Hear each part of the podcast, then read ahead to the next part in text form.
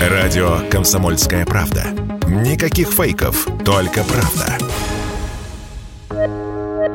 30 таблеток препарата для лечения рака крови будут стоить у нас 39 долларов. Розничная цена в других компаниях почти 10 тысяч долларов. Экономию подсчитайте сами. Это цитата с официального сайта онлайн-аптеки американского бизнесмена-миллиардера Марка Кьюбана. Все проверено, зарегистрировано, медикаменты не фальшивые и не бракованные. Во всяком случае, о претензиях к Кьюбану пока неизвестно. Бизнесмен запустил свой проект в январе этого года под лозунгом «Никаких посредников, никаких игр с ценами, огромный огромная экономия на лекарствах. На сайте аптеки механизм ценообразования расписан так, чтобы понял и первоклассник, и его бабушка. Тут надо отметить, что к маркетинговым трюкам Кьюбан все же прибегает. Начнем с того, что он приобретает не оригинальный препарат от компании-разработчика, а дженерик. В чем разница, расскажет корреспондент «Комсомольской правды» Анна Добрюха.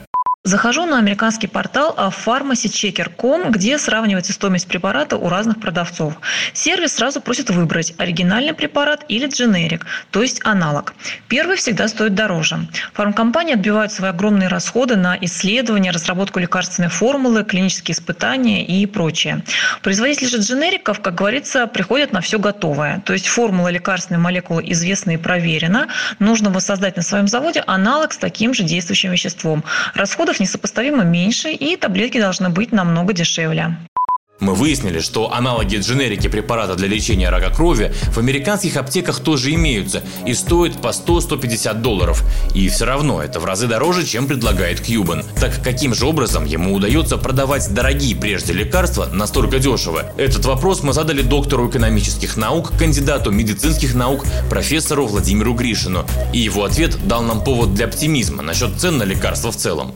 Мы с вами, по-видимому, уже не на пороге, а уже в новой реальности, когда многие препараты изобретены, на них есть патенты, и это определенный предел, потому что придумать оригинальный препарат, э, придумать формулу, ну, это крайне сложно и крайне дорогостояще. Вот это новая реальность, и в связи с тем, что вообще мир полностью у нас меняется, рынки меняются, то есть мы находимся в такой реальности, когда эти препараты, э, поскольку они очень дороги, тратятся там миллиарды долларов, и сам Кьюбан и его коллеги обвиняют в дороговизне лекарств в первую очередь многочисленных посредников, мол, именно они накручивают непомерные наценки. Тут уместно вспомнить историю о самом ненавидимом человеке Америки. Так, в СМИ стали называть Мартина Шкрелли. В 2015-м молодой американский бизнесмен за 55 миллионов долларов выкупил патент на производство лекарства от токсоплазмоза. Особенно часто от него страдают носители ВИЧ.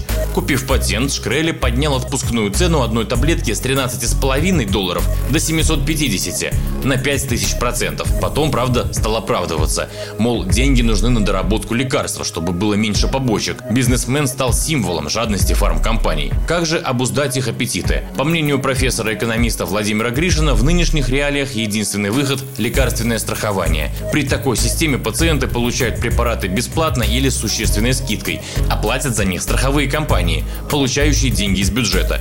В этом случае государство может устанавливать свои правила и выдвигать условия бизнесменам. Василий Кондрашов, Радио КП.